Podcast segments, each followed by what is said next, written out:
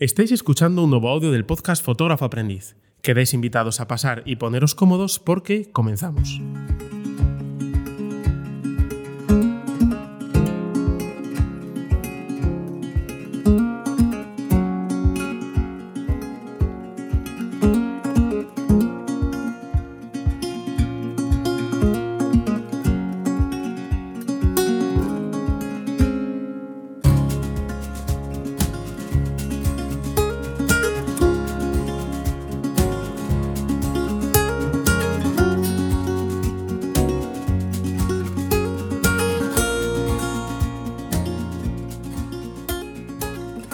Siempre, quiero daros la bienvenida. Eh, yo soy Gonzalo Lozano y para mí es un placer estar a este lado del micrófono un día más.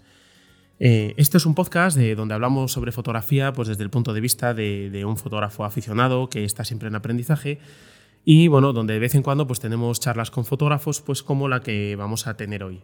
Si os está gustando el contenido, pues os eh, invito a que os suscribáis en la aplicación desde donde lo estéis escuchando para que bueno, pues la aplicación os avise cuando haya contenido nuevo.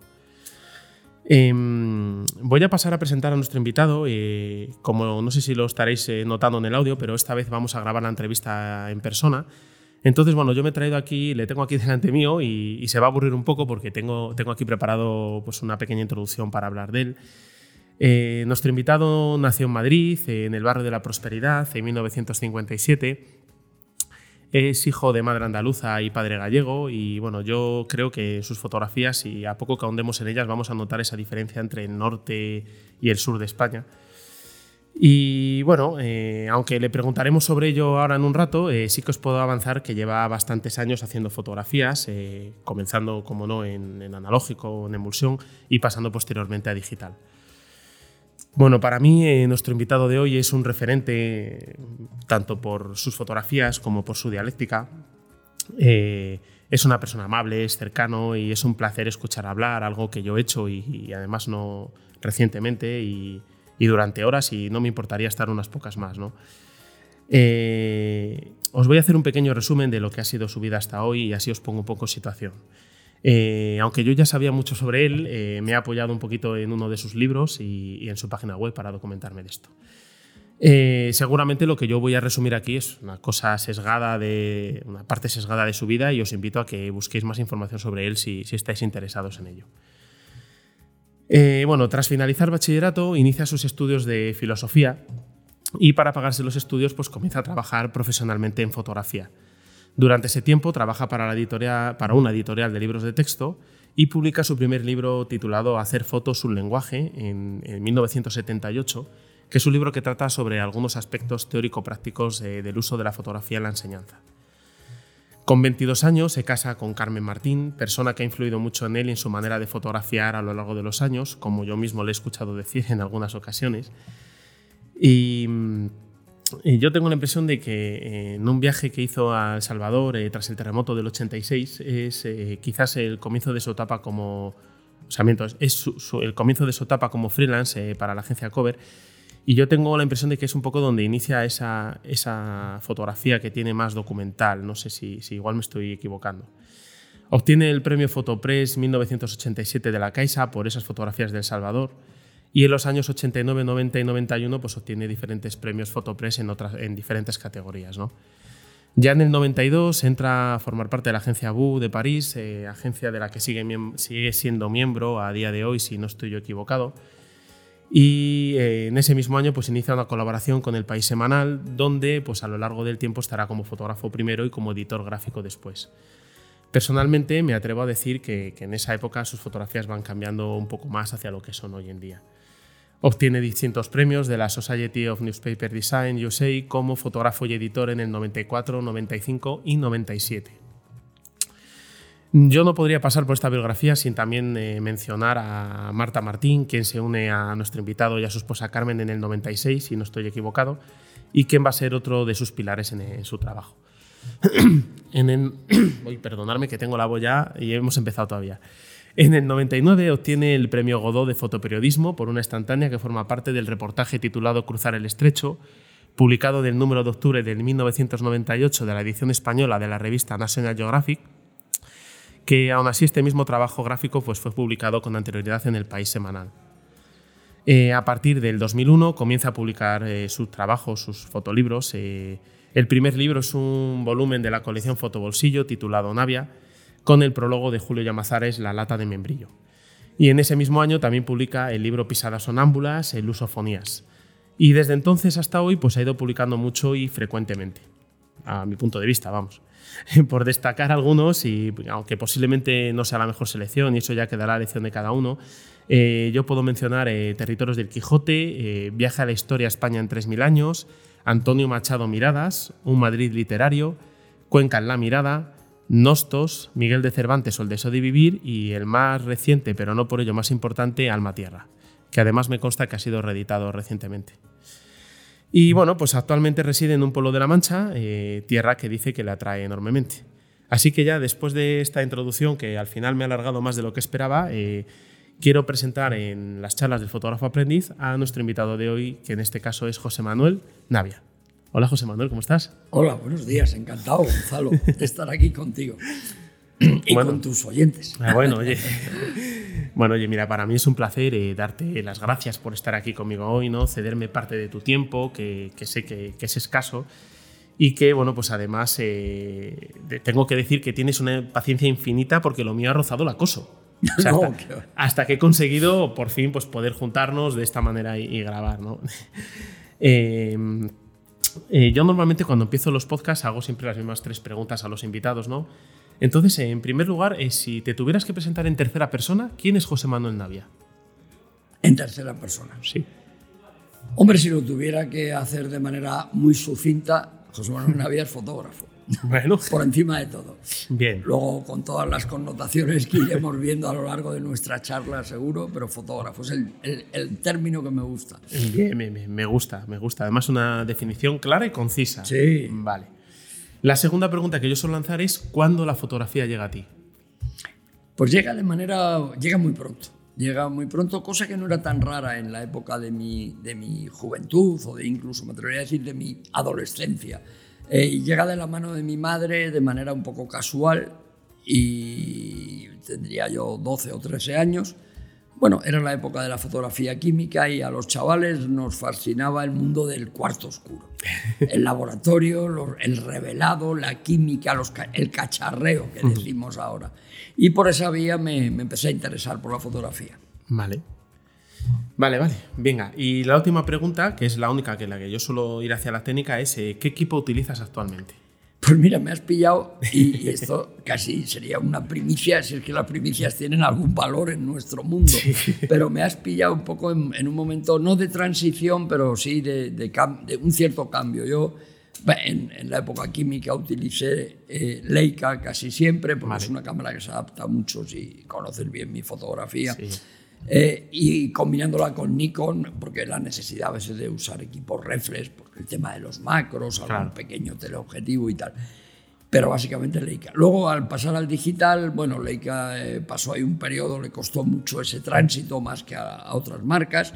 Y seguí con Nikon en digital, puesto que tenía mucho material y era compatible y me sentía muy cómodo. Y estoy trabajando con Nikon hasta ahora. Pero recientemente, por una serie de, motivos me han invitado a probar una de las Leicas más modernas. Ya me habían avisado algunos compañeros que las nuevas M digitales estaban muy bien, la, serie M, que es la que a mí me gusta, la telemétrica. Mm. entonces estoy, estoy volviendo a traer. He hecho un trabajo largo que lo vamos a exponer en Madrid en breve. Y, hecho, y a partir de este trabajo estoy, voy a volver a utilizar bastante, sospecho, la Leica. Vale, vale. ¿Cómo has encontrado el equipo? Así por curiosidad. ¿Cómo cómo has encontrado la Leica en funcionamiento? ¿Qué me ha parecido? Sí, sí. la que yo he probado me ha gustado mucho. Me ha, me ha dejado bastante con, hombre, todos los fotógrafos, pero me ocurre igual con las Nikon y con cualquiera. Sí, sí, bueno. Las retocaríamos a nuestro gusto. Sí, porque no, hay cámara perfecta. no hay, no hay ni, ni coche perfecto, pero lo que menos hay de todo es fotógrafo perfecto. Y desde luego yo no lo soy, con lo cual no me voy a quejar. Pero digamos que ahora mismo me parece un equipo que, que me, ha, me ha hecho que para, para, un fotógrafo ya de mi edad es importante, me ha hecho volver a, encontrarme con sensaciones que daba un poco por perdidas, sobre todo el tema de la característica principal de esa cámara, que es la discreción, el disparo tan, tan suave tan, y sobre todo el visor, el visor directo, que es una manera de mirar a, a, través de una cámara distinta a cualquier claro, otra. Claro, claro, claro. Vale, pues yo a partir de este momento, normalmente de técnica no hablo porque no, no es el objeto de este podcast realmente. O sea, no hay muchos podcasts de cacharreo por ahí Sí, o vídeos en YouTube y demás, y no, no es el objeto. Mira, yo te he escuchado decir eh, que para ti fue mucho peor el cambio, la transición del blanco y negro a color que de- del, del analógico, la emulsión al digital, ¿no? Y, y ¿Me puedes hablar un poco sobre eso? Sí, no sé si mucho peor, pero desde luego tanto más dura, más difícil, desde luego. Eh, bueno, yo, yo vengo de una época donde, como te decía, empezamos eh, en la fotografía muy fascinados por la técnica del blanco y negro, porque, porque te hacía una un autor, un fotógrafo en esa época, no puedo llamarme autor, pero un fotógrafo autónomo. ¿no? Los- Sí. La fotografía era algo que tú te lo guisabas y tú te lo comías. Lo único que tenías que comprar era la película, papel y productos químicos. Si querías, ni siquiera marcas comerciales, pues te lo podías preparar tú en casa, yendo a la droguería y comprando los componentes. Entonces, bueno, era una manera muy, muy intuitiva ¿no? de, de- de estar en la fotografía, muy cercana, muy... Para, para la- pa- a mí me fascinaba mucho todo aquello. Luego me dejó de fascinar, ¿eh? relativamente pronto, pero al principio... Entonces, claro, eso significaba trabajar en blanco y negro. Y por otra parte, cuando empezabas a adquirir poco a poco, que en aquella época no era fácil, cierta cultura fotográfica, la gran fotografía estaba hecha en blanco y negro. La fotografía en color se consideraba o bien una cosa de aficionados, Sí. los, y poco, más en Francia, en Alemania, en España se hacía poca fotografía en color todavía, era cara, o una, una actividad de- dentro del campo profesional se consideraba puramente comercial. La fotografía en color o era comercial o era de aficionados. Pero la fotografía, digamos, con pretensiones Sí. de, de ser algo más, la fotografía de, de fotógrafos que se querían denominar tales, básicamente se concebía en blanco y negro. Vale. Entonces, para mí el color, por una serie de motivos que si tú quieres podemos ir hablando Sí, cuando sí. quieras, era, era- tenía una, suponía una serie de retos que me apetecía abordar. Vale. Pero, pero claro, yo, mi cultura venía del blanco y negro. Claro. Entonces era, fue un paso muy complicado. En cambio, del tema digital se ha hablado mucho, que si la fotografía digital ya no es fotografía. Sí, bueno. que a mí me recuerda esto un poco cuando, en fin, yo ya lo iremos viendo a lo largo de la charla, pero me muevo siempre muy cerca también del mundo de la palabra, por mi formación y por Mm. Sí. mi gusto, sobre todo, y el mundo de la literatura. Yo me acuerdo cuando empezaron los primeros ordenadores, que ni se hablaba de imagen, era para escribir texto, que se establecían grandes discusiones si se podría escribir poesía con ordenador y si el ordenador no vendría para, para cargarse el estilo de los escritores Vale. son discusiones un poco infantiles. Sí. Evidentemente, el ordenador cambia la manera de escribir, claro que sí, y de escribir con estilográfica con bolígrafo Sí, y escribir a hablar hay una diferencia muy grande. Claro, la herramienta siempre condiciona el lenguaje. Sí. Pero de ahí a que la fotografía, por ser digital, fuera un cataclismo, ¿no? La fotografía digital se basa en el mismo principio, que es la cámara oscura, la utilización sí, de la cámara oscura. Lo que cambia es que atrás pones un soporte de otro tipo. Podríamos decir más parecido a una cinta magnetofónica Sí, que, por decirlo de alguna manera, que a una película fotográfica. La pérdida de la huella, todo esto para mí es muy... Para mí la verdadera huella no está en la fisicidad de la, Hmm. de la fotografía, no está en, en el soporte físico. Vale. La verdadera huella tiene que ver con otras cosas, tiene que ver con la memoria, con el tiempo. Entonces, para mí Sí, el sí, paso al digital, hombre, me supuso cambiar muchas cosas, pero digamos fue más natural. Sobre todo porque además cuando te mueves en el ámbito profesional en el que yo me muevo, aunque yo seguía trabajando en película desde hacía ya algunos años, ya toda la película había que digitalizarla. Vale, o sea, tú ya no entregabas a tus clientes o a tus agencias, ya no les entregabas, eh, en concreto en mi caso, diapositiva, que era Claro. mi soporte habitual. Ya no te las admitían. No, no. Entonces al final las diapositivas se escaneaban. Sí. Y ese escaneado daba lugar a un TIFF exactamente igual que el que ahora uso. Con lo cual, y, y entonces ¿dónde se perdía el aura? En, el escaneado. Sí, sí, Quiero decir, es, es un poco... Aparte claro. que fíjate, es muy curioso, yo esto no lo he contado casi nunca, perdona que me No, no, no, un por favor, por favor. Pero, pero yo eh, eh, lo he contado mucho con, en, en petit comité con amigos y yo siempre les decía, broma, digo, es que mis fotografías, desde que yo empecé a vivir de la fotografía en esta editorial que has citado Sí. antes, con 20 años, o sea, 20 años quiere decir el año 77, que ya llovido. Mi fotografía siempre ha sido digital antes de ser publicada, porque en esa época es cuando empezaron los primeros escáneres. Escáneres de fotomecánica, te hablo, para reproducir, para poder imprimir las imágenes en los libros. Entonces, las fotos eran unos escáneres de tambor que costaban 50 millones de pesetas, una, que luego ha ido todo, ha ido todo al trastero. Pero bueno, en esa época, es decir, yo ya mis fotografías en color ya nunca fueron reproducidas por cámaras fotomecánicas clásicas, sino que fueron escaneadas. con lo cual, cualquier escaneo es digital. Es digital al final. de manera, o sea, interviene un ordenador todo lo primitivo que queramos, pero ya eran procesos digitales. o sea que el tema del digital no ha sido de golpe, viene siendo poco a poco. Paulatino, hasta que un día dices, bueno, pues para andar escaneando mis diapositivas, escaneo yo directamente la realidad, que es lo que hacemos con las cámaras, ¿no? Sí, sí, no, al final además es que el andar escaneando la diapositiva o el negativo, al final eso también conlleva una pérdida de calidad, conlleva una por supuesto. Cosas. Y, cuando te mueves profesionalmente y un tiempo larguísimo. O sea, es un proceso muy proceloso, con mucho problema, de limpieza. Son horas. La, persona que has citado antes, con la que trabajo, Marta, que es la responsable de esa parte. Bueno, o sea, de, de, escanear y procesar una diapositiva a tratar una imagen digital de las que produzco con mi cámara, la diferencia de tiempo puede ser 10 o 20 a 1. Claro, Entonces, claro, es que estamos hablando de mucho. Claro, claro, no, no. Es que, bueno, a ver, eh, al final, quieras que no, la, la, tecnología va evolucionando y yo creo que va evolucionando para bien. Sí, claro. Me da a mí la impresión. Con, sus, con sus pérdidas, porque nada es perfecto. O sea, en, todos los procesos ganamos y perdemos. Siempre. Sí, sí, sí. A mí si me dicen, ¿todo ha sido ventajas del digital? No. No. ¿Todo ha sido inconvenientes? No. ¿Qué pesa más? Esto es un tema de balanza. Tú lo pones en los dos platillos. Yo ahora, si me dicen que tengo que volver a la película, diría que no. Sin dudar. A lo mejor cuando llevaba un año o dos trabajando en digital me lo había pensado. Pero claro, cuando estás en caliente aún eres más inexperto, añoras muchas cosas de la otra época. Pero ahora, hombre, estoy feliz con el digital. Claro, claro. Vale, eh, mira, yo recientemente, bueno, hemos estado, he, acudido a Coruña eh, a, un taller que, hicimos allí y, bueno, pues allí bueno, aprendimos un poco más sobre ti, sobre tus referentes, sobre esta historia que he ido contando de, tu vida, de cómo has ido evolucionando. Y bueno, me gustaría saber un poco eh, qué es lo que motiva a José Manuel Navia para fotografiar. Qué difícil, ¿verdad? Porque al final uno, eh, hay gente que tiene una visión de su vida como muy ordenada, como que te la, te la explican como si fueran su propio biógrafo. Pero yo me gusta mucho citar una frase de un gran fotógrafo americano que es Richard Avedon, que en su autobiografía decía, yo no he vivido mi vida cronológicamente, ni nadie. pues eso.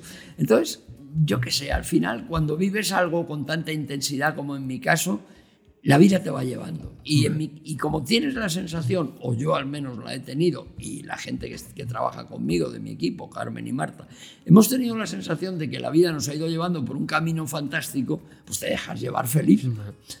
Esto es como si, si, si la chica o el chico que te gusta, seas quien seas, de repente te hace caso, pues tú te dejas llevar feliz. En este caso yo sentí que, que la fotografía era una historia de amor muy duradera y, me ha ido llevando. Yo creo que al final a mí lo que, lo que me gusta es, es el trabajo documental en un amplio sentido y, muy sub, y todo lo subjetivo que quieras. Vale. Pero es decir, a mí me gusta hablar del mundo, me gusta contar el mundo que nos rodea y hablar de las cosas y de las personas que más me importan. Vale. Y la fotografía ha sido un lenguaje para hacer ese trabajo. Podría haber sido la palabra, podría haber sido el cine, ha sido la fotografía. Me llegó, en un momento, me llegó muy pronto y cuando me quise dar cuenta la tenía ya entre manos. Vale. vale, vale. Eh, yo he visto seguir tu trabajo y bueno, tengo varios libros tuyos y bueno, algunas de estas fotografías que no tengo los libros porque no se pueden conseguir, pero gracias a Dios las podemos ver de forma digital en el ordenador muchas veces porque, claro. porque hoy en día es, es, la ventaja que tenemos. Yo me encuentro temas eh, recurrentes, eh, además lo hemos estado hablando en el taller en, en Coruña, como el tren, el autobús de línea, la vejez, el abandono, el abandono del, tanto de los pueblos como el abandono de las instituciones hacia esos pueblos. Eh, no sé, seguro que me estoy dejando el pan, me estoy dejando el pan por el camino. Entonces, no sé qué, qué me cuentas tú sobre esto. Fíjate.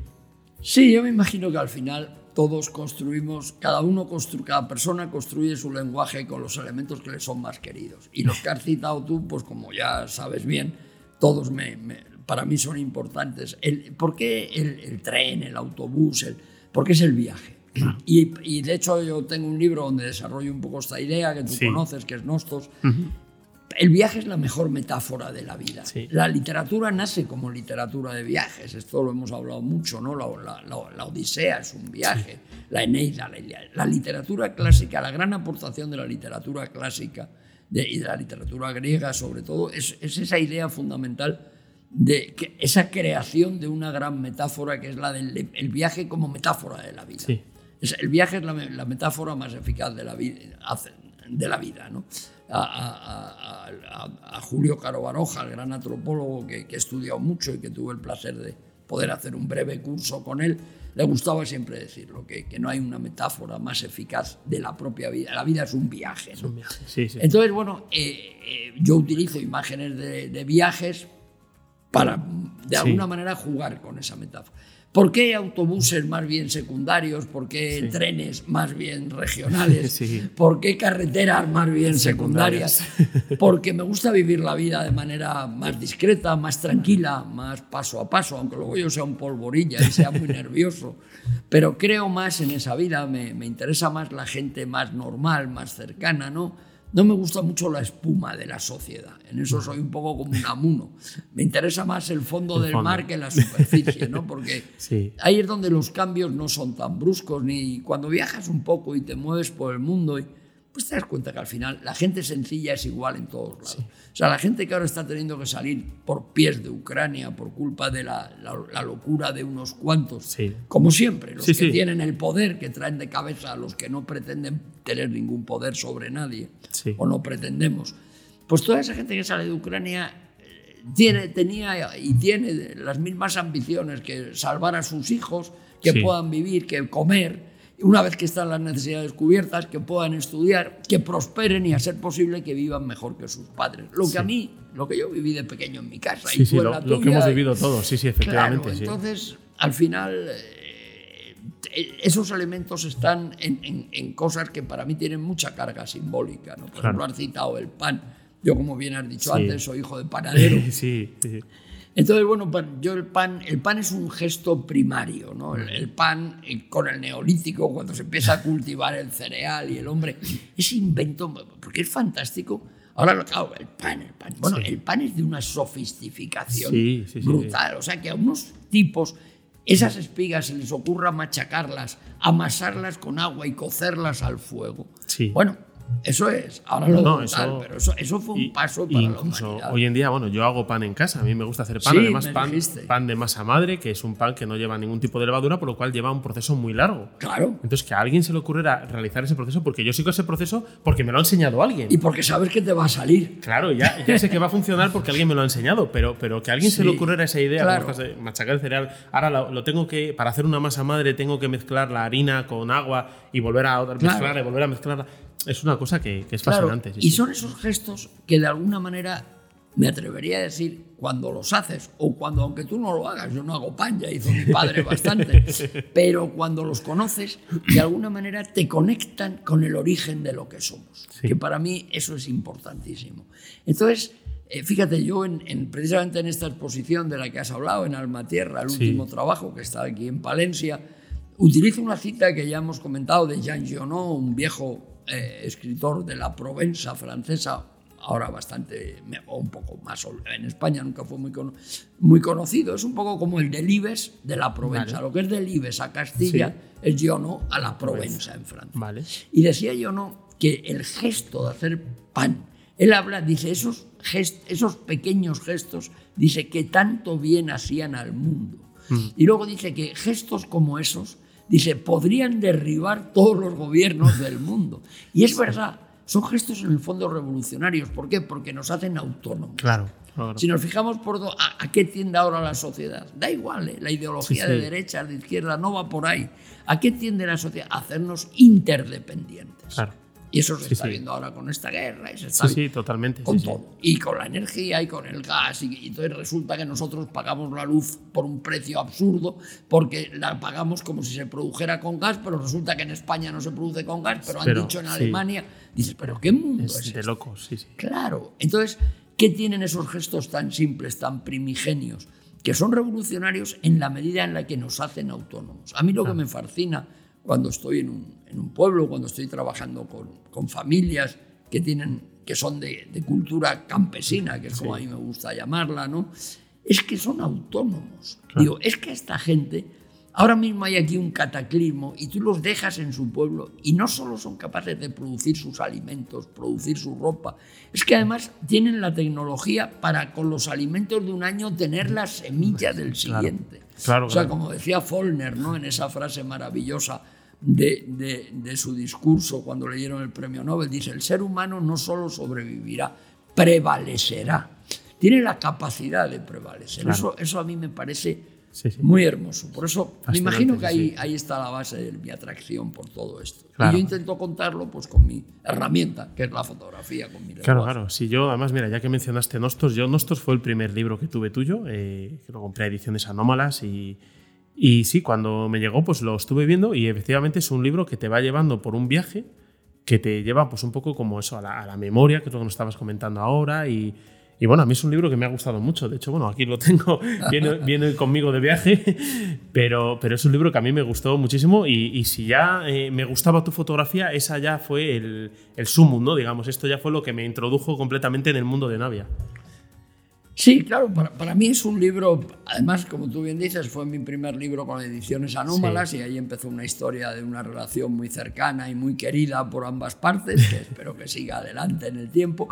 Y, y es un libro que para mí fue un libro muy importante, es el libro que he gestado durante probablemente más tiempo. Empecé a pensar en él cuando estaba terminando Pisadas Sonámbulas. Vale. A, primero- a finales de los 90 ya tenía un libro que no era Nostos, pero ya andaba a la cabeza ahí, que iba a ser un poco sobre, sobre la España interior, que luego ha sido Sí, Alma Tierra. Tierra. Pero bueno, siempre es igual. ¿no? Esa idea un poco, de hecho el primer título que manejé para ese libro era un verso de, maravilloso de Antonio Machado, como tantos de ellos, que era La sombra de Caín. Vale. Ese verso que dice, por donde vaga errante la sombra de Caín, ¿no?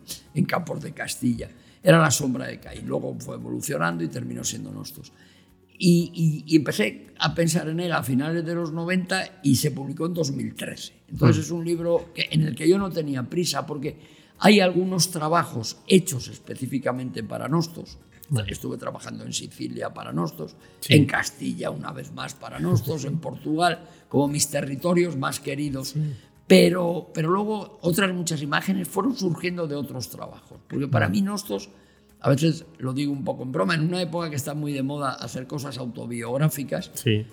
Claro, mucha gente entiende lo autobiográfico como retratarse a sí mismo, a sí mismo, a su padre, a su madre. Sí, sí, Para sí. mí Nostos es un libro absolutamente autobiográfico, pero yo no necesito fotografiarme a mí mismo ni a mi madre. Sale una fotografía con la lata de Sí, membrillo la lata que has de citado membrillo. antes, Sí, sí, sí. donde están las fotos familiares, pero a partir de ahí, esa mujer que se llama Argelia, que aparece en un pueblo de León, en Pontedo, pelando Sí, lo- patatas. Lo conozco, sí, sí. Esa mujer es mi abuela, o sea, Sí, no sí, es sí. mi abuela, evidentemente, ni, ni la No, no, conozco pero, pero más tal que- cual, es que, es que es lo mismo que sentimos los demás al verlas. Esa es la Tal idea. cual, Pero es sí, que sí, es sí, así sí. como funciona la Sí, comunicación. sí, sí, mira, aquí la tengo. Sí.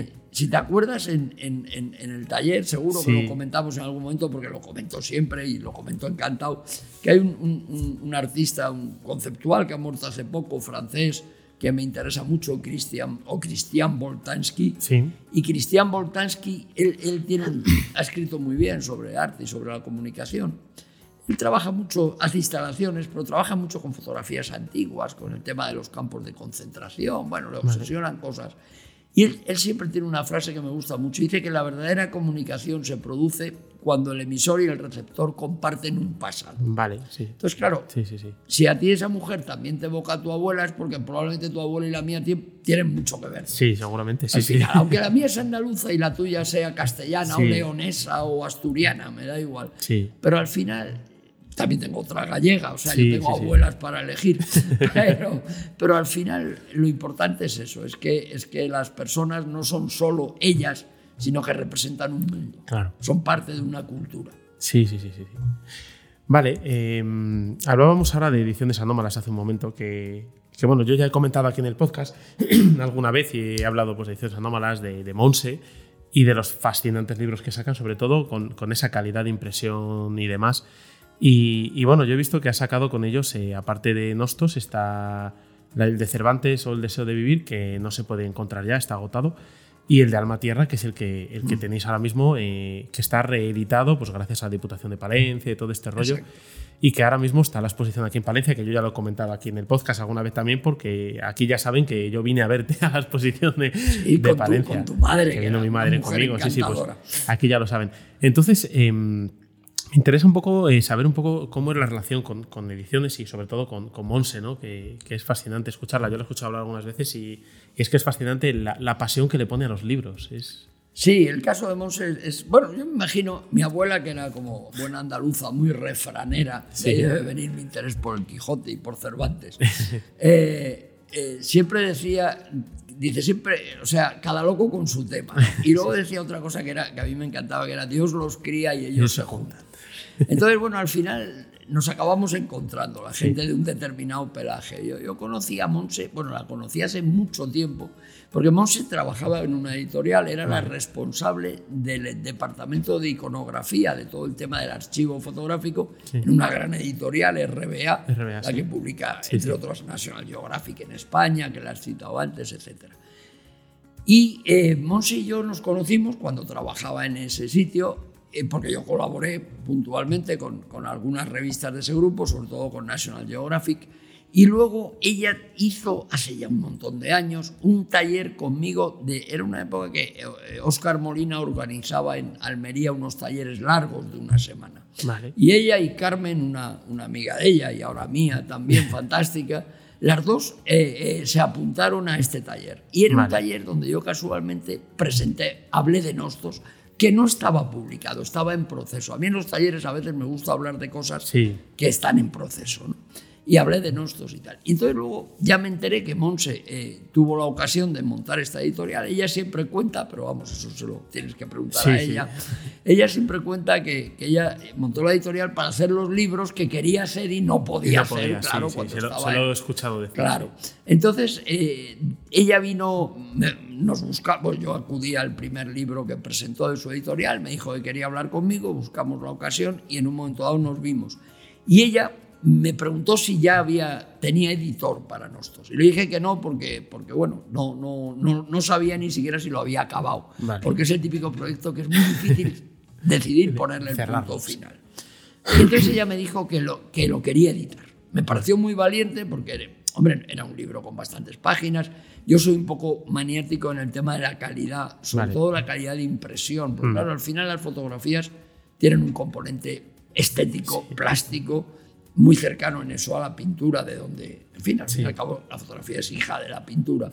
Y entonces yo sí que quiero que en la medida de lo posible mis libros tengan una calidad que se pueda apreciar bien cómo es la imagen. Y entonces, bueno, claro, la, la- la imprenta con la que yo he trabajado siempre, que me han dejado, y con la que trabaja Monse básicamente también, es Brizolis. Sí. Es una imprenta maravillosa, ya somos casi amigos, bueno, casi no amigos. Y entonces, eh, de alguna manera, claro, hacer ese libro como yo lo quería hacer, imprimir en Brizolis y tal, era caro. Pero para ella yo creo que también tenía algo de reto. Sí. Estaba empezando la que sí. editorial y era una apuesta. Entonces, bueno, pues digamos que fue un, un- un encuentro feliz, una joint venture que dicen los franceses, ¿no? Sí, sí, sí, sí. Y, y lo pasamos bien, lo- fue un proceso muy bonito, muy, muy intenso. La, la relación mía con Monse es muy buena, es de verdadera amistad, pero también con nuestras tensiones, porque yo soy Sí, bueno. muy, muy neurótico, como todos los autores, y, Sí. y- y a veces, bueno, pues, pues tú querrías que las cosas fueran de otra manera, pero las cosas son como son. Sí. Y ella tiene las posibilidades que tiene, que son muchas. ¿eh? Para, lo, para una editorial pequeña se mueve muy bien y bueno, al final digamos que es como lo del digital. La, la relación la pones en la balanza y es fantástica. Sí, no, no, es una relación, yo creo que por ambas partes, pero de luego por la mía, muy gratificante. Pero me pasa mucho en la vida. Yo con la gente con la que colaboro intensamente termino teniendo relaciones de amistad. Sí, sí. Eso que dicen por ahí los expertos en marketing y en relaciones eh, laborales, sino hay que evitar mezclar el trabajo con la vida privada. Bueno, yo lo incumplo, vaya, yo, si por eso se va al infierno, a mí me han reservado un sitio. bueno, pero es que esas cosas que vienen así tan, tan encasilladas, esto no debe de ser así y hay que cogerla con pinzas porque eso es muy, muy relativo, yo creo.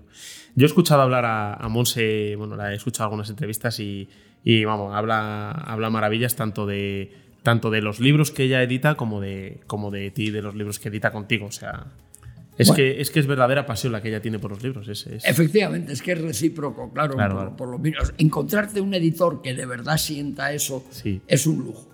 porque, porque, claro, todos querríamos que, que, los editores fueran así, pero la vida te va demostrando que no. Porque, bueno, la edición tiene una parte muy importante de industria, más aún que la nuestra. Todo, todo tiene que funcionar. O sea, la parte profesional tiene que funcionar, porque si no se genera un mínimo de beneficios, esto, se para.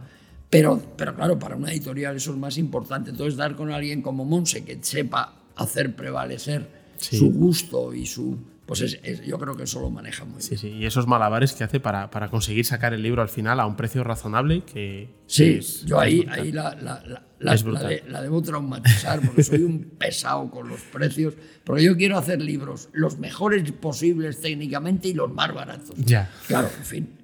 Ya tiene una edad para saber que está pidiendo una tontería. Sí, pero yo lo peleo cada Pero bueno, yo tengo más libros de ediciones anómalas. No sé, tengo el libro de Foncuberta. Sí, está, fantástico. Es este fantástico, tiene además una impresión brutal. La misma. Es, la misma imprenta. Volvemos al mismo. Tengo eh, uno que sacaron de, Irene Zótola, el de Ícaro, que tiene también una. Además, es que tiene una edición muy, muy peculiar, porque bueno, pues la autora es muy peculiar, entonces el libro está como la autora. Y el caso es que los libros son todos una maravilla. O sea, en calidad de edición, en calidad de impresión, son todos una maravilla trabaja con muy buenos equipos de diseño, cuida mucho el diseño. Este último mío es con Underbau, que es, mm, ahora mismo son, los diseñadores con los que más trabaja, yo creo, Monse, que son también gente estupenda, amante.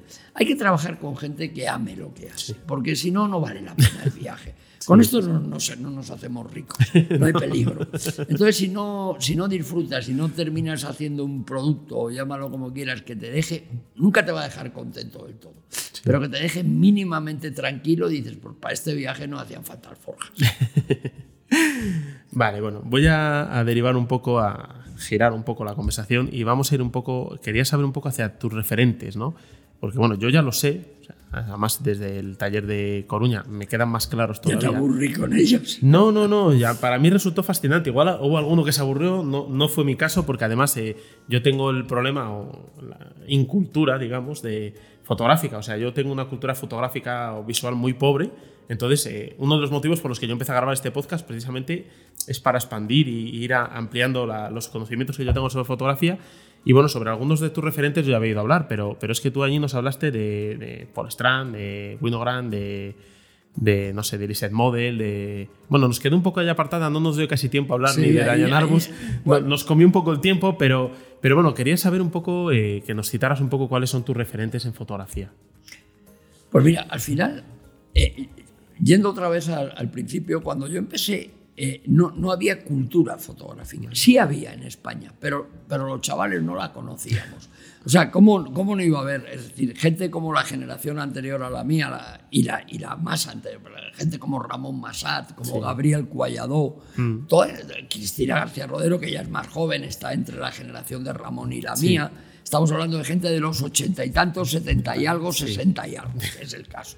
Bueno, pues ¿Cómo no? Eh, claro que había cultura fotográfica, pero no se compartía apenas. Tú te tenías que buscar la vida desde cero. Claro, imagínate el mundo sin internet, sin ordenadores. no, tiene nada que ver. Y aquí apenas la, gente que tenía libros de, de, fotografía, pero no hablamos de técnica, sino de cultura fotográfica, es decir, libros de autores, de autoras, de era gente que probablemente había ido aprovechando viajes al extranjero, los había comprado, o alguna librería los traía y se los... Era, era todo, era un mundo muy... Ahora cuesta hacerse a la idea, pero era un mundo verdaderamente muy pequeño.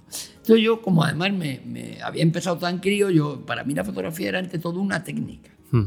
Eh, incluso ese primer librito que yo hice, que has citado, que me hace mucha gracia que lo hayas encontrado por ahí, que era un libro muy orientado a la utilización de la fotografía en la escuela cuando yo escribo ese libro tenía poquísimos referentes. Tenía muchos referentes filosóficos. Estaba, estaba en mitad de la carrera, acabando la carrera cuando salió publicado. No, a, mi, a mitad. Lo publiqué con 20 años. Si no estoy equivocado, a mitad de carrera. Efectivamente. Entonces, eh, tenía referentes de otro tipo, pero no tenía referentes fotográficos válidos. Y siempre lo cito, pero es que si no lo citara mentiría, no, no hay otra opción. Siempre cito lo mismo, quiero decir, pero hay un, un libro que fue fundamental, que era que yo me encontré en una tienda de fotografía, donde siempre había libros técnicos. Vale aprende a revelar, no sé qué, el cuarto oscuro, libros de recetas, libros de técnica. Pero de repente empezaron a importar en aquella época, te hablo de, pues eso, de, cuando yo tenía 21, 22 años. sí. Empezaron a importar algunos libros de fotografía, por supuesto en inglés, en francés, de fotografía de verdad, de autores. Y, y, cayó en mis manos un poco por casualidad, porque lo ojeé y me gustó y lo compré, de paso que estaba comprando, no me acuerdo qué, carretes o revelador o lo que fuera. Un libro de Paul Strand, de la editorial Aperture, un poco el que es su libro más canon, su monografía, que se llama 60 años de fotografía. Y este libro me dio un poco una vuelta como un calcetín, porque era un momento de mi vida que yo ya no sabía si quería ser fotógrafo o una vez que acabara la carrera me iba a derivar más hacia el mundo de la palabra. No sé cómo, no sé si habría sido. Claro, yo trabajaba en una editorial. Para mí era fácil ir dejando el departamento de imagen que yo lo dirigía, porque empecé, lo monté yo. Me llamaron para montar el departamento de fotografía. Claro, una editorial de libros de texto consume muchas fotos. Sí, sí, sí. Entonces yo tenía la facilidad de decir, bueno, pues me, voy pasando al departamento de letras. Vale. Pero, pero claro, a mí la fotografía me, me apasionaba, me gustaba mucho, como a tantos chavales jóvenes. Y ya, ya no voy a decir que la dominaba, porque eso no se domina nunca y entonces no la dominaba para nada, pero digamos que la iba manejando, más o menos me sentía ya con cierta seguridad técnica, vamos a decir. Y entonces de repente al ver el libro de Paul Strand dije, pero si es que todo se puede contar con fotografías. Es decir, la fotografía es algo muy serio, cosa que en España no estaba tan clara. De hecho, para mis padres fue un pequeño disgusto. Yo, era un buen, yo era, no era un estudiante de dieces, pero era un buen estudiante, nunca suspendía, iba aprobando con relativamente buenas notas y el sueño de ellos es que yo hubiera hecho, qué sé yo, ingeniería o abogado, medicina. Sí. Una carrera para sacar a la familia de pobres. Sí, sí, notario. bueno, eso ya ni te cuento, eso ya. Pero, y, de repente me descuelgo con que lo que me gusta es la fotografía. Claro, ellos al principio decían, este, claro, ser fotógrafo en un barrio de Madrid no era mucho más que ser panadero, que es lo que era mi padre. De hecho, mi madre durante años nunca decía que yo era fotógrafo, ella decía que yo era licenciado en filosofía. Que yo le decía, mamá, pero no digas eso porque eso no es ser nada. Ser fotógrafo es ser algo, es tener un oficio. Sí. Pero ser licenciado no es ser nada en sí mismo, hay que ejercer algo. Bueno, yo nos reíamos mucho con eso, luego ya terminó encantada, lógicamente, pero entonces de alguna manera yo no tenía claro. Y con el libro de Paul Strand dije, esto es otra cosa. ¿Por qué? Porque te das cuenta que en países que nos llevan mucha ventaja, no la llevan ahora y entonces más. Claro, fíjate que España estaba saliendo de la época de la dictadura, bueno, que era también un momento muy ilusionante, todo hay que decirlo, como todos pensábamos que se nos abrían todas las posibilidades, como de hecho es. Sí, sí, sí. Pero, pero de repente, claro, en Estados Unidos la fotografía ya de hace muchos años tenía la misma consideración que la literatura o la antropología o la filosofía o la pintura o la música. Entonces de repente dije, caramba, pero si, si yo ya manejo un lenguaje que además me apasiona, ¿por qué no pruebo a contar las cosas que quiero? Y entonces ahí es donde me empiezo a interesar, no tanto por la fotografía sin más, sino por el mundo del reportaje, dicho en un sentido amplio, de, lo documental. Sí. Es decir, de construir historias más cerradas. Y ahí es donde también me doy cuenta que mi tiempo en la editorial va a ir tocando a su fin con calma, pero va a ir ¿Por qué? Porque, la editorial del libro de texto era fantástica como experiencia porque aprendes a hacer de todo. Lo mismo hacer bodegones que reproducciones de cuadros en un museo, que fotos de geografía o retratos a escritores. Haces de todo. Mal, yo lo hacía mal en aquella época, pero de todo. Y claro, de repente dices, no, bueno, yo quiero, quiero construir algo más narrativo desde el punto de vista visual. Y ahí me empiezo a interesar un poco por, por el reportaje y, evidentemente por eso cito siempre a Paul Strand. Lo que ocurre es que es verdad que ya una vez que te pica, te, te- te entra el virus, en muy poco tiempo, no, ahora no sé si decirte si un año o dos, pero Sí, no bueno. más. Claro, mi biblioteca de fotografía se expande de una manera. Ya empiezo a buscar libros me vas como a loco. contar a mí? Y claro, y tú estás en esa fase maravillosa. Y bueno, yo sigo, y que no me, esto no se cura nunca, como decía un Qué alegría me estás dando. Claro. Entonces al final, de- de- claro, ahí, ahí ya vino todo seguido, ¿no? De, de- de uno vas llegando a otro y enseguida Cartier-Bresson, que era el gran mito, pero luego descubres, bueno, en España tenía mucho peso toda la obra de Robert Capa por el tema de la guerra civil. Ahí me empecé a interesar por utilizar cámaras cada vez más pequeñas, de ahí Vale. viene mi, mi fascinación por la Leica que hablábamos Sí. antes. Pero es que luego enseguida ya, ya, ya conoces bueno, pues a Walker Evans, a Jet, a toda esa gran fan, que a mí me gusta llamarla la familia, Sí. porque hay una, hay una linealidad, ¿no? Sí, Y, y- pero claro, toda ella en blanco y negro, como Sí, hablábamos claro. al principio, pero, pero luego, por supuesto, pues los que empezaron a hacer, a romper, entre comillas, el lenguaje, pues, pues gente como Robert Frank o Eugene Smith, que es el que a mí y a tantos fotógrafos en el mundo nos enseñó a construir reportajes, a construir historias, eso que él llamó con tanto acierto el ensayo fotográfico. Entonces, ya, y bueno, y, ya llegué a, a dos personajes que para mí son muy importantes, que es esa relación de maestra-alumna entre Sí. Lisette Model, que has citado Sí. antes, y Diane Arbus, que es una sí. fotógrafa fantástica. ¿no? Y a partir de ahí, bueno, pues, pues ya, ya hasta aquí. Luego ya descubrí, el, el- pero fíjate, el color, el- los grandes autores en color aún tardé mucho más en llegar. Como es lógico, porque esos claro. tardaron más en llegar aquí también. sí, sí, sí, sí. sí. Vale, pues eh, me lo dejo aquí, bueno, lo dejamos aquí apuntado para la gente que lo quiera, que lo quiera seguir, porque parece ser que hoy en día eh, solo se puede buscar referentes de manera online y, y en el Instagram y estas Bueno, cosas. estos también están online. Que están, están, muchos los hay. eh, incluso yo que sé, yo sigo en Instagram un perfil de Robert eh, Mapperton, ¿es? Eh, Mapleton. Mapperton. Sí, sí. Eh, y, y fo- son fotografías de él y está muy bien, pero, pero a mí me queda un poco el ese de que yo he ido descubriendo ahora de la fotografía en, en libro, fotografía Claro. en papel, y es que es otro mundo completamente diferente. Sí, pero incluso fíjate yo que desde hace poco tiempo estoy, estoy impartiendo un par de asignaturas en Sí. la Universidad de Alcalá, gente muy joven, claro, estudiantes de comunicación audiovisual. Sí, Y, y ellos, estos nombres que te he dicho, son los que manejamos en clase y ellos los manejan de manera digital, porque ellos Claro. lo, lo- Sí, sí, sí, sí. todo lo buscan. O sea, tú ves las bibliografías ahora y en realidad no son bibliografías como tales, son internetgrafías.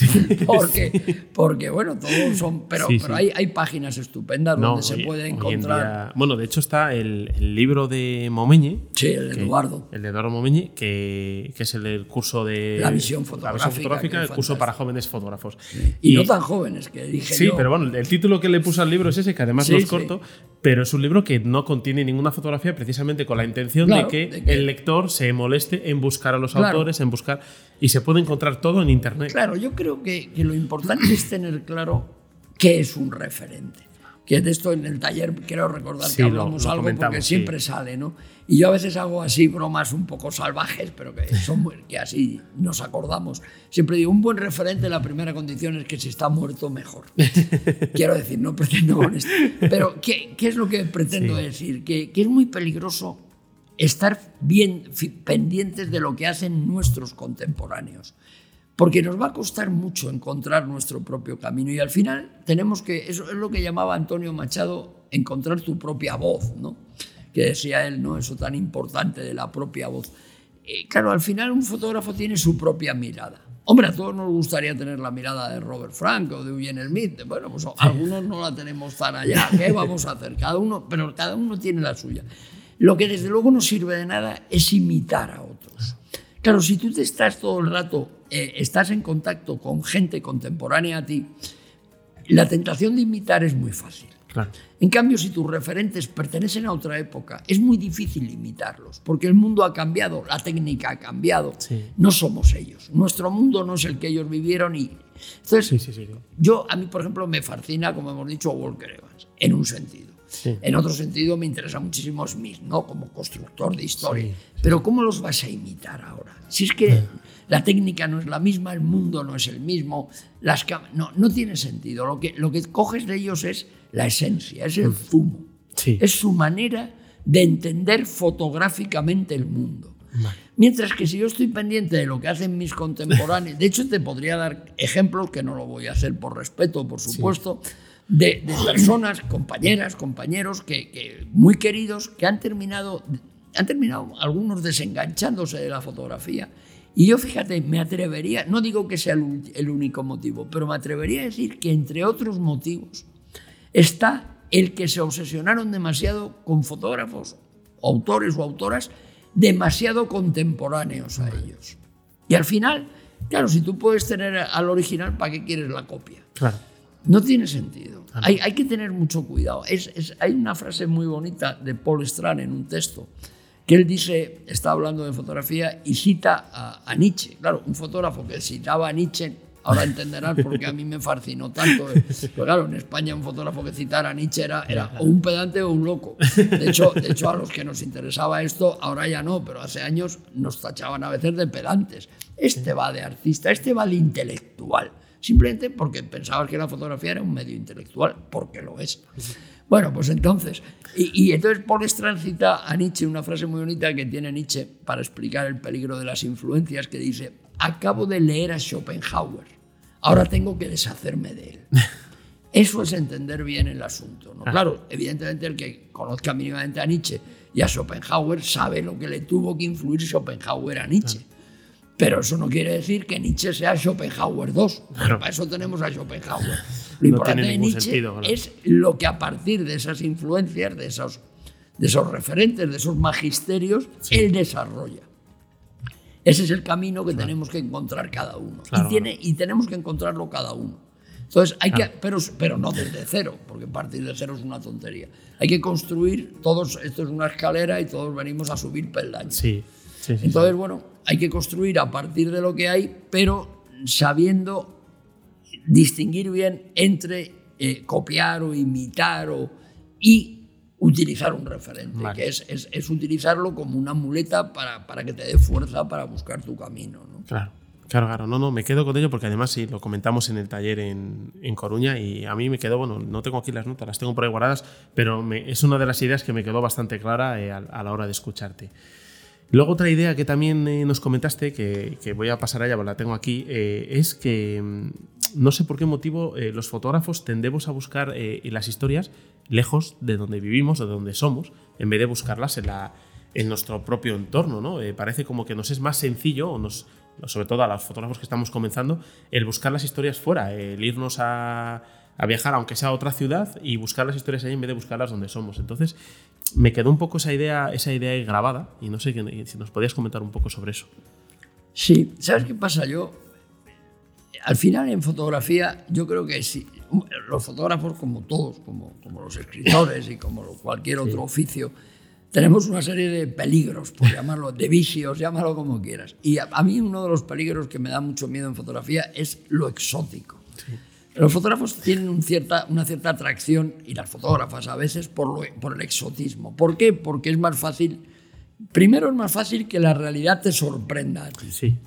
Y luego es más fácil que lo que tú fotografías sorprenda a los demás. Claro, lleva el factor exotismo. Claro, el, tema es, el tema es hasta qué punto eso es más superficial de lo que parece. A todos, a mí me encanta viajar. O sea, lo he terminado. Yo, yo cuando era joven, durante años, no sé si por coquetería o porque era tonto, decía, no, a mí en el fondo viajar no me importa, pero es la fotografía la que me obliga. Y me acuerdo que hace muchos años ya me, me, me, decía, me decía Carmen y luego incluso Marta también, pero bueno, era sobre todo muy al principio. Y me dijo un día, dice, oye, ¿por qué no dejas de decir esa idiota? Dice, porque a ti te encanta viajar, si no, no viajarías tanto. Y es verdad que me encanta viajar. Pero es verdad que los viajes los disfruto más cuando viajo en entornos que tienen que ver con mi propia cultura, como te decía antes, y con mis orígenes. Por ejemplo, yo, siento muy cercano ese Marruecos muy ligado al sur de España por mi familia. Sí. Pero es que mi, mi abuela usaba un volumen de vocabulario de origen árabe mucho más alto que una señora de Palencia, por ejemplo. Sí, claro. Lógicamente, ¿no? Entonces, cuando yo llego a Marruecos, hay muchas cosas que las siento muy cercanas a mi familia andaluza, ¿no? Al pueblo de donde son mis, mi, abuela y mi familia. Entonces, al final, es muy importante, aunque te muevas en entornos más lejanos o más cercanos, pero sobre todo que sean entornos donde tú controles, de alguna manera, te sientas cercano a, las, a, lo fundamental de ese mundo, a, a, lo que sería un poco las esencias de esa cultura. Y por eso cuando Claro, al final yo por dónde me he movido. Por supuesto, España y Portugal, porque para mí Portugal, yo soy iberista, es una parte más de este país tan complicado y tan apasionante que es el nuestro, que a veces no sabe la gente, los políticos, a mí me, hace mucha gracia cuando a veces ver los equilibrios que hacen para no usar la palabra España y no herir susceptibilidades. Y bueno, pero si yo no me da igual que ser de izquierda, de derecha o medio pensionista, pero habrá que llamar a esto de alguna manera, porque terminamos diciendo unas cosas muy extrañas. ¿no? Al final, bueno, esta península que es muy peculiar, en la que Portugal se independizó en un momento dado, pero que otras zonas no se independizaron por más que hubieran querido, bueno, pues porque la historia es como es y a cada uno le da algo. Y, pero, pero la península en sí, como península ibérica, es fascinante porque es una tierra de, de frontera. Y las tierras es de frontera, pero sobre todo es una frontera cultural entre el mundo europeo y el, y el mundo del norte de África y el sur. ¿no? Es eso que se dice el encuentro norte-sur, esta península es a tope. Y, entonces, claro, por ejemplo, a mí cuando me han atraído, qué sé yo, ciertos países como Armenia o Azerbaiyán en el Cáucaso, es porque son lo mismo, pero en la otra punta del imperio romano. Porque todo esto del Mediterráneo tiene un origen intelectual griego, pero ¿quiénes estructuran el Mediterráneo? Los romanos y somos hijos de todo eso. Y eso a mí me fascina. Entonces, yo en el norte de África estoy mucho más a gusto que si de repente tengo la posibilidad de viajar a Sudáfrica, que me parece muy interesante, pero tengo menos lazos. Igual que, que, en literatura, pues, pues Coetze, sé que es un escritor maravilloso, he leído poco, alguna cosa, sé que me fascinaría, pero evidentemente no me va a fascinar como, por poner un ejemplo, como Miguel Torga, o como el propio Delibes, aprovechando que estamos en Castilla, o como Faulkner, que fíjate que siendo americano, pero se mueve en esa dialéctica norte-sur que a mí me fascina mucho. ¿Qué quiero decir con esto? Que al final es muy importante moverte en entornos donde tú sientas que puedes entender cosas, porque eso va a hacer que tu fotografía a lo mejor va a ser más, aparentemente va a ser menos llamativa, ¿eh? pero va a ser más profunda, creo yo. Y, esa profundidad a mí sí que me importa, sentir que trabajo más con ella. En ese sentido es en el que digo que me da miedo viajar, pero no, no viajar por sí, sino viajar eh, buscando esa parte exótica, porque es un poco lo fácil. ¿no? Claro, claro. Es que esa fue la idea que a mí me había quedado, pero, pero claro, yo, mi, dialéctica no da para explicarlo de esta manera tan, tan no, grande. No, seguro que sí. No, no, ya te digo yo que no. Entonces, eh, por eso me, me, gustaba que, que, nos lo hubieras traído tú. Yo, yo hay un ejemplo que uso mucho cuando hablo de esto, porque me fascinó mucho hace unos años leyendo la biografía de Albert Camus, una, una de sus de la, mejor biografía que hay sobre él, la de Todd. Y hay un momento donde él cuenta que, que una, el, Camus Albert Camus hizo una... ¿Por qué? Primero hago un paréntesis. ¿por, qué, para mí Camus es un escritor trascendental? Pues porque primero porque tiene un origen español por parte de madre, de, de las Baleares, pero luego porque es un hombre del Mediterráneo puro y porque es un hombre que viene de abajo, que viene de una familia pobre, que se tuvo que construir el todo, pero de una familia llena de cariño, que tuvo unos maestros fenomenales, que algunos hemos tenido la suerte de tener en nuestra vida. Entonces hay esa frase maravillosa de Camus que se cita mucho, ¿no? que dice que a él, de alguna manera viene a decir que tanto el cariño que recibió en su casa como el sol de su infancia le previnieron de cualquier resentimiento. Eso me parece precioso. Era un hombre que no conocía el resentimiento y no conocía la envidia. Lo que le dio la vida lo agradeció a manos llenas y vivió tan a manos llenas que se murió en un accidente de coche tontamente.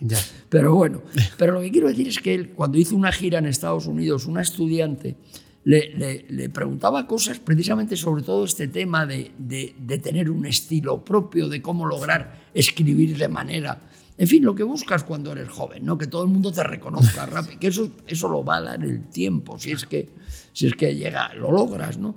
Y que a mí le, le, contestó de una manera que a mí me parece muy hermosa. Dice, hay que tener mucho cuidado con las fórmulas, dijo, porque las fórmulas son como el trueno, que impresiona pero no ilumina. Y es que es así, hay que tener cuidado con hacer fotografías tronantes o, o versos tronantes o, pinturas tronantes, porque vale, sí, oh, esto, y qué original y qué distinto. O en el caso de esta fotografía exótica, ¿no? Qué colores, qué paisajes, qué gente, qué costumbres. Pero ¿y qué? Y, de esto nosotros que... Esto nos recuerda, esto te está recordando algo a tu abuela.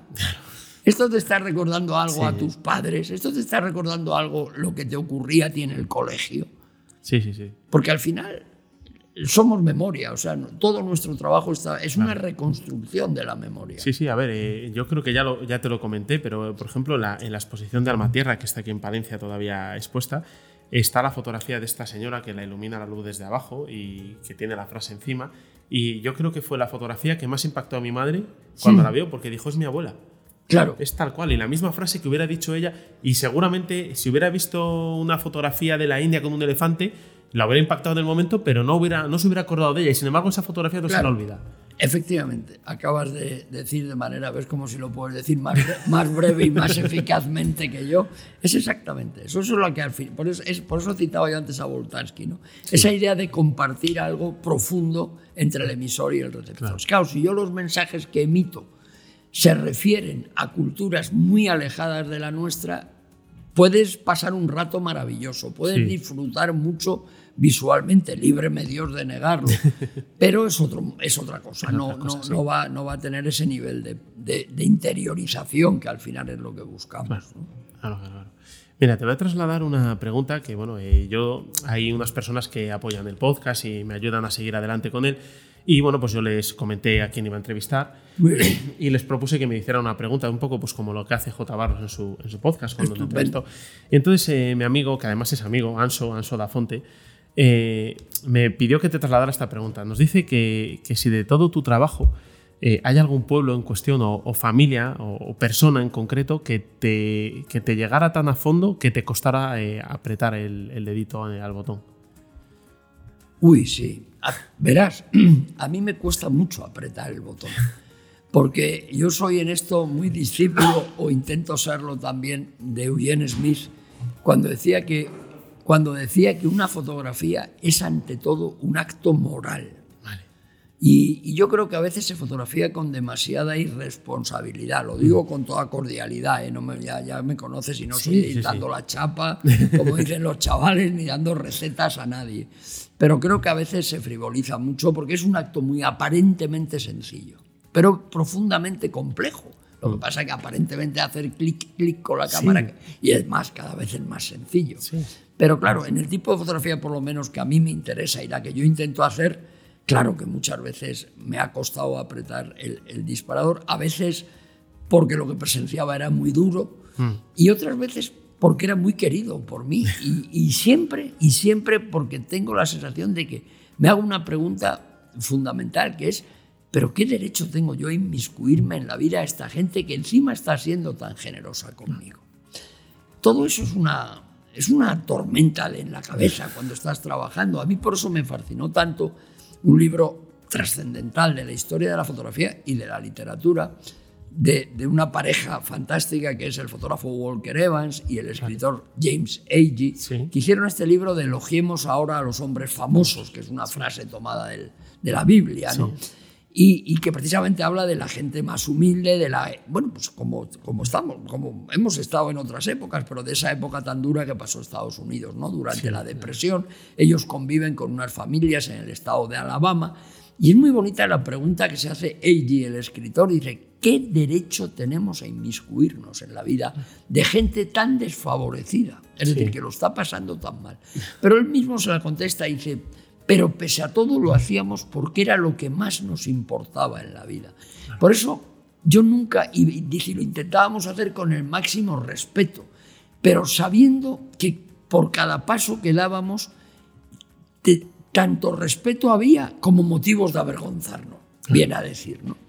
Entonces al final, eh, nuestro trabajo, el trabajo que yo hago y el que hacemos tantos fotógrafos y tantos periodistas y escritores, se mueve en, esa dialéctica un poco, un poco cruel y un poco dura, pero a la vez muy hermosa, ¿no? Y que yo creo que si tú actúas con honestidad, la gente lo entiende y lo acepta.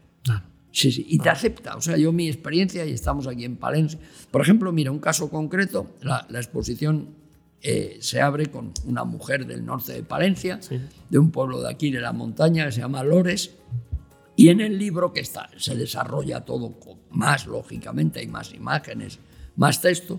En el libro yo utilizo dos fotografías antiguas de la matanza del cerdo en la casa de esta misma familia.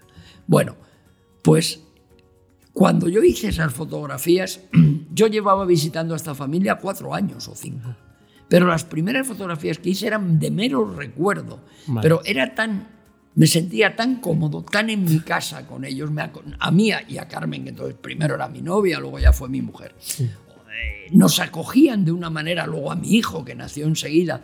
Nos sentíamos tan cómodos que, que fotografiar casi me estorbaba.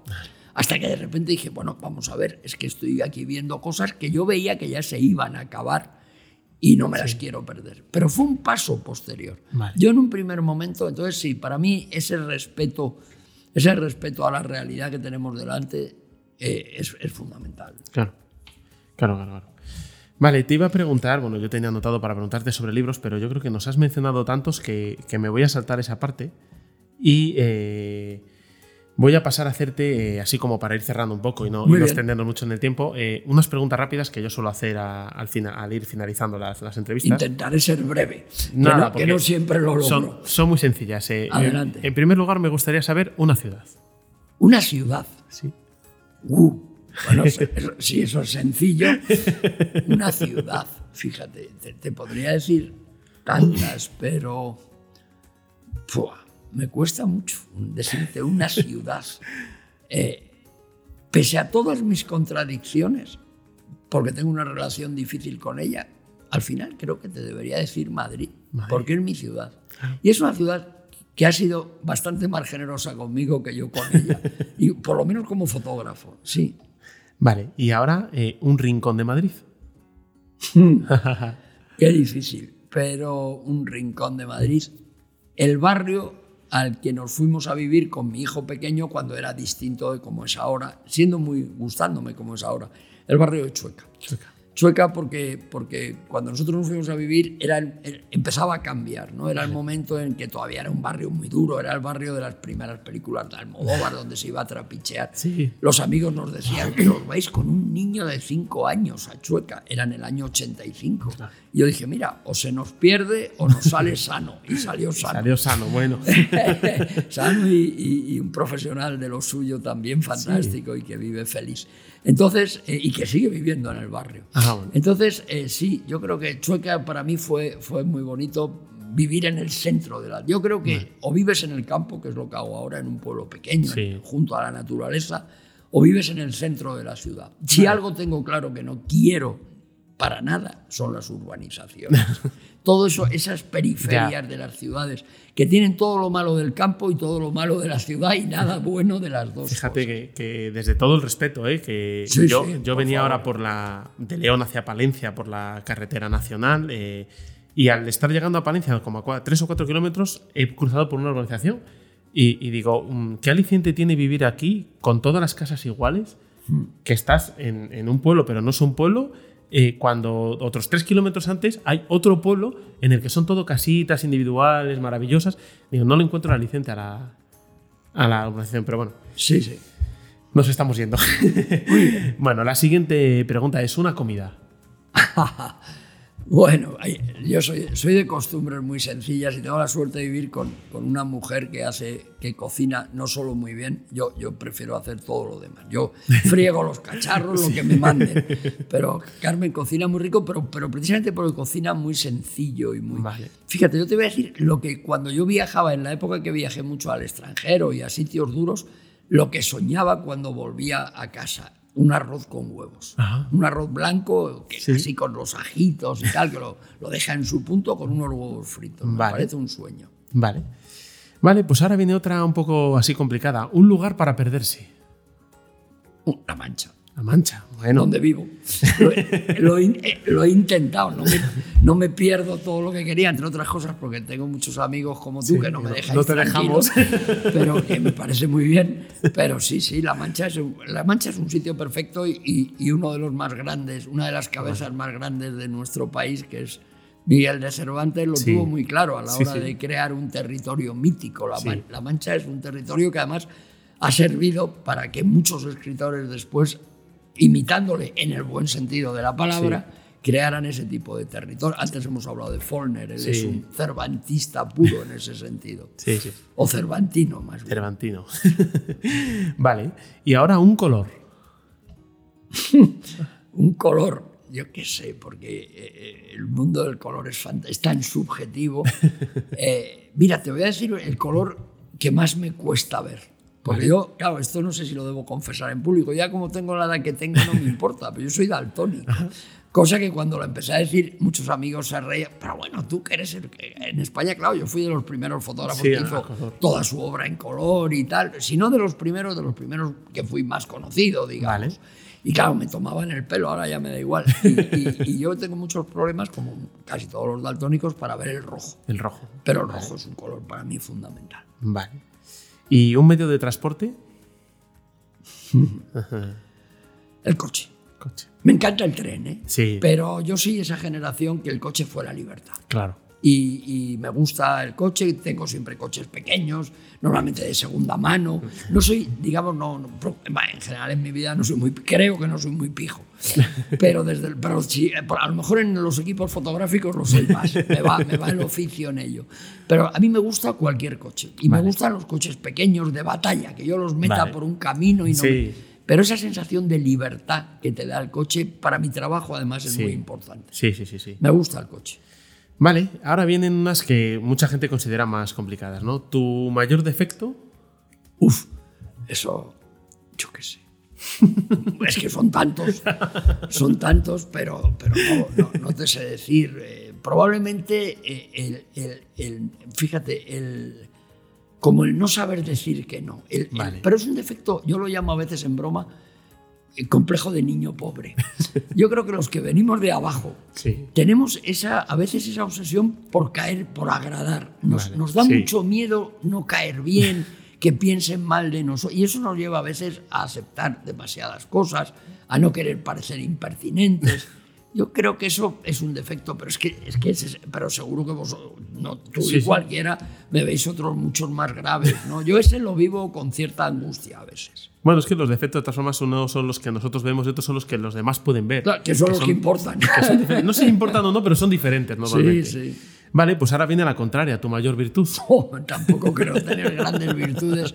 Pero bueno, por decirte una, una creo que, que, que que son dos virtudes que intento, intento así combinar a la vez. La, primera sería la perseverancia. O sea, yo sí que sé, soy consciente de que lo que logre en la vida no es porque sea ningún genio ni tenga ningún talento excepcional, si es que logro algo, pero sí, sí que soy muy obsesivo con lo que me gusta, con lo que me importa, con lo que me interesa. Intento hacerlo además de manera, por eso te decía que para mí van unidas, con cierta tolerancia. O sea, eso sí, además yo creo que eso sí se lo debo a, los grandes maestros que he tenido, no solo personales, sino, primero que yo viví en una casa, en un ambiente muy tolerante, en todos los sentidos, pero luego a, la literatura, a la filosofía, a los, maestros que a mí me importa, todos son gente tolerante. ¿no? Me gusta mucho aquello que decía, porque, porque creo que si tú eres muy, muy obsesivo con lo que haces, pero no eres tolerante, acabas siendo un dictador. Quieres imponérselo a todos. Y yo soy plenamente consciente de que el mundo es mejor habiendo gente opuesta a mí, que si todos se parecieran a mí, que sería insoportable. Entonces, esa me gustaba mucho aquello que, que, decía, que decía Machado, ¿no? de que decía que para él lo importante era vivir en paz con el mundo y en guerra con mis entrañas. Me parece muy bonito. ¿no? La gente tiende a ser al revés. La gente está encantada, mucha gente, no digo toda, pero hay bastante gente que está encantada consigo misma, pero está en guerra con el mundo. No, yo con el mundo no tengo. El mundo es como, como decía Balser, decía el gran escritor suizo, ¿no? decía, a mí me gusta el mundo como es. Yo el mundo entiendo que es como es, con lo bueno, lo malo. El mundo es el mundo y somos muy complicados. Pero lo que es importante es, estar un poquito en guerra con tus propias entrañas, porque si no caes en la autocomplacencia, que eso sería para mí el mayor pánico, vaya. Bueno, no hay peligro, ¿eh? No lo sé. déjate, déjate, que los peligros acechan. Ah. Bueno, pues yo así quiero mencionar un poco dónde te puede encontrar la gente, que bueno, estará en la descripción del podcast y, bueno, estará seguramente en mi página web también, pero eh, a José Manuel Navia lo podemos encontrar en las mejores bibliotecas y en las mejores librerías, o sea, eso pues sin duda. Y al que no le llegue a eso lo puede encontrar en su página web, es eh, jmnavia.blogspot.com. De todas formas, si pones en el buscador José Manuel Navia os va a llevar allí directamente, no tiene ningún misterio. Eh, no le vamos a encontrar en redes sociales y me parece muy bien, así que... No, Dios no me ha llamado por esos caminos. Entonces, el que lo quiera encontrar, pues lo puede encontrar, como digo, pues, en sus libros, en su página web, eh, incluso en sus exposiciones, que, son frecuentes y, le podemos encontrar. Y, bueno, yo con esto voy cerrando un poco y sí que te quería preguntar a ver si tienes una reflexión final así para, para la gente que nos escucha.